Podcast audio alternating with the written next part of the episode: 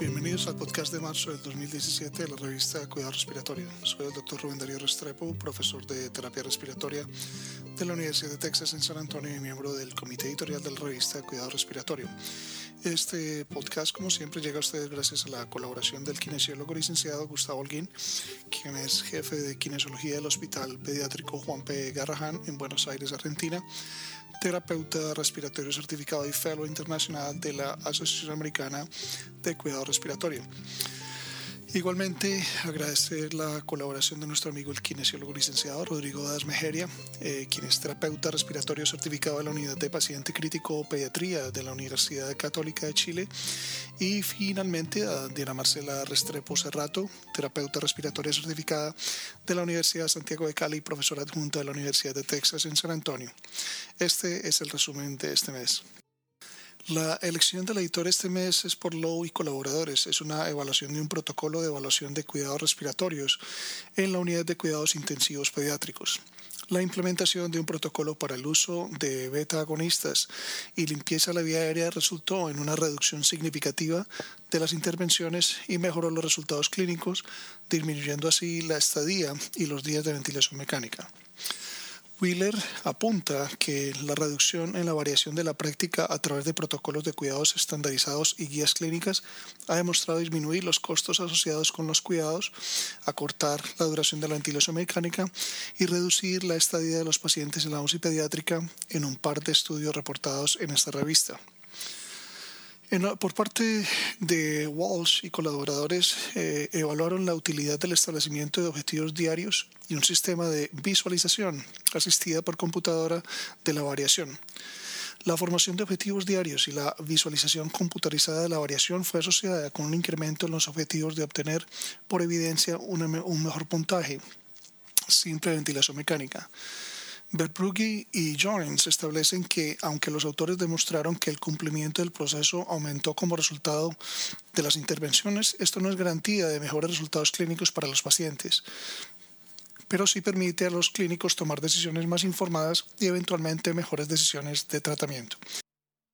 El estudio de Smith y colegas evaluó las necesidades actuales de los terapeutas respiratorios en el estado de Nueva York para comprender de mejor manera cómo los terapistas respiratorios perciben su futuro clínico y rol académico.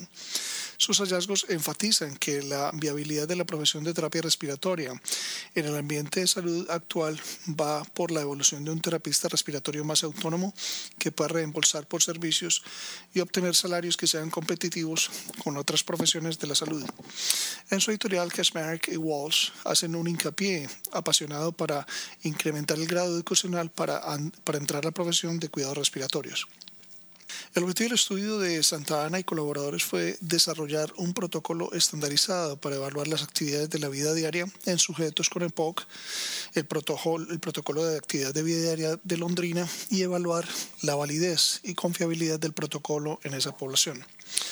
El protocolo de actividades de la vida diaria de Londrina fue un protocolo válido y confiable para evaluar estas actividades en sujetos con EPOC. Puede, puede ser usado en la práctica clínica para investigar resultados clínicos de las actividades de la vida diaria, incluyendo estudios que requieren análisis de gases y la necesidad de utilizar una máscara. El estudio por PAES y colaboradores buscó verificar la reproducibilidad y validez del protocolo de las actividades de vida diaria de Londrina en adultos físicamente independientes de 50 años y más y establecer una ecuación para predecir valores de referencia para el protocolo de las actividades de vida diaria de Londrina.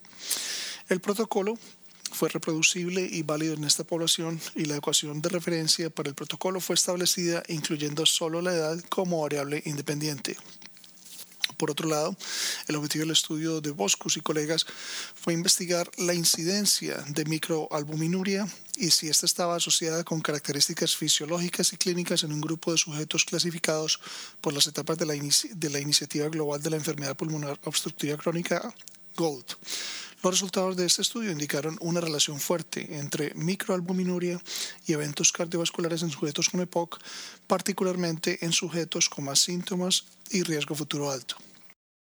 Spillman y colaboradores investigaron los beneficios de un programa de entrenamiento de bajo volumen de vibración de cuerpo completo en pacientes ambulatorios en la capacidad de realizar ejercicios comparados con un programa de entrenamiento calisténicos en pacientes con EPOC. El programa de bajo volumen de vibración resultó en grandes mejorías clínicas relevantes en la capacidad de ejercicio en sujetos con EPOC leve a severo. Por otro lado, Okuro y sus colaboradores compararon la prueba de marcha de 6 minutos y la estimación de índices de capacidad funcional de la prueba de marcha entre individuos con fibrosis quística e individuos sanos, así como también la relación entre estos índices y la severidad de la enfermedad, función pulmonar y estado nutricional en fibrosis quística. Ellos encontraron que los índices alternativos pueden ser útiles como resultados clínicos complementarios y brindar una mejor comprensión de los factores limitantes de respuesta al ejercicio en niños y adolescentes con fibrosis quística. Aceredo y colaboradores evaluaron el índice de deshabituación integrativo en sujetos ancianos críticamente enfermos. Este índice evaluó en una ecuación única mecánica respiratoria, oxigenación y patrón respiratorio. La edad no influyó en los resultados de la deshabilitación, deshabituación de, del modo integrativo. En esta población, este índice fue la única variable asociada con la deshabituación. Por otro lado, en un modelo porcino de injuria pulmonar, Hochhausen y colegas investigaron el uso de la tomografía por impedancia eléctrica en los ajustes de la PIP. Los ajustes de PIP por impedancia facilitaron una terapia de ventilación individualizada. Sin embargo, no existieron diferencias significativas en los parámetros clínicos clásicos comparados con un grupo control. El objetivo del estudio de Hewitt y colegas fue determinar la incidencia y los factores de riesgo asociados con el desarrollo de fusiones radiográficas en, el mastoides y en el oído medio en sujetos de UCI. Estas fueron identificadas en un 10.3% de los sujetos y deberían ser consideradas en pacientes con estadía prolongada, presencia de tubo traqueal o sonda nasogástrica y sinusitis concomitante. Las efusiones de mastoides y oído medio son una fuente potencial de fiebre e impedimentos sensoriales que podrían contribuir al delirio y conciencia deprimida percibida en pacientes de la UCI.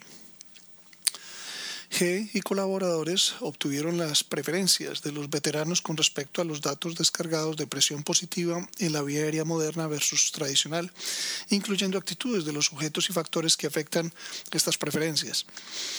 Los veteranos pusieron un alto valor en la potencial conveniencia y privacidad de la información. Los veteranos prefirieron fabricaciones modernas tomando en cuenta la conveniencia en su decisión independiente de los aspectos de privacidad. El objetivo del estudio de Lee y colaboradores fue demostrar la precisión de un nuevo parámetro para definir limitación de la vía aérea como surrogante de la relación FBI1 y eh, capacidad vital forzada. El nuevo parámetro fue calculado como el área bajo la rama descendente de la curva de flujo-volumen antes de los primeros tres segundos, divididos por el área del triángulo al final de los tres primeros segundos. Ellos reportan que este parámetro podría ser utilizado como un parámetro subrogante de la relación FB1-CBF cuando los pacientes no pueden completar un esfuerzo expiratorio de 6 segundos. Martinasek y colegas exploraron en otro estudio las diferencias entre los fumadores de tabaco en pipa de agua en una población escolar para informar de mejor manera en las campañas para frenar su uso. Los jóvenes adultos del colegio continúan usando la pipa de agua para fumar tabaco en altas tasas. Las campañas necesitan focalizarse en sujetos fumadores y no fumadores independientemente. Los esperamos el próximo mes.